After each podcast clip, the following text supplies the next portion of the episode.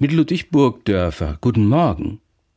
Versprechen sind wie segensreiche Energiespender, Kraftquellen, Lichtblicke. Aber wehe, wenn es sich nicht bewährt. Dann kippt der ganze Wagemut um in Zagegeist und Resignation. Nichts schlimmer als leere Versprechungen. Die meisten von uns werden das auch schon mehr oder weniger schmerzhaft erlebt haben, wie sich das anfühlt, wenn man so enttäuscht wird. Mir persönlich ist ein nicht gehaltenes Versprechen ganz genau in Erinnerung. Vielleicht, weil es die erste ganz große Ernüchterung meines Lebens gewesen ist. Es war mein elfter Geburtstag.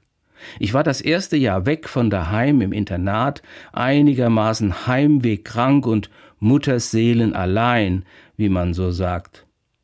Man hatte uns gleich zu Beginn des Schuljahres versprochen, dass an alle Geburtstage gedacht wird. Und das war dann auch so. Ich habe es genau beobachtet. Immer, wenn wir morgens zum Frühstück in den Speisesaal kamen, brannten Kerzen an den Plätzen, an denen Geburtstagskinder saßen.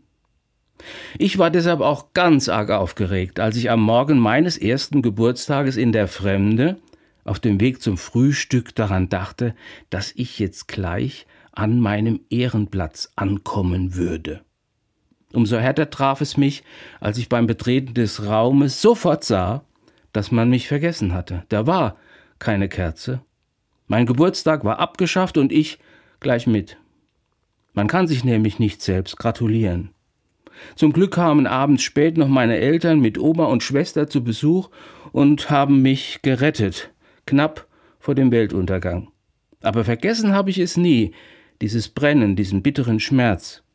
Bis heute brauche ich am Geburtstag unbedingt eine Kerze. Was man verspricht, das muss man halten. Das gehört sich so. Alles andere ist unerhört gottlos, weil es lieblos ist.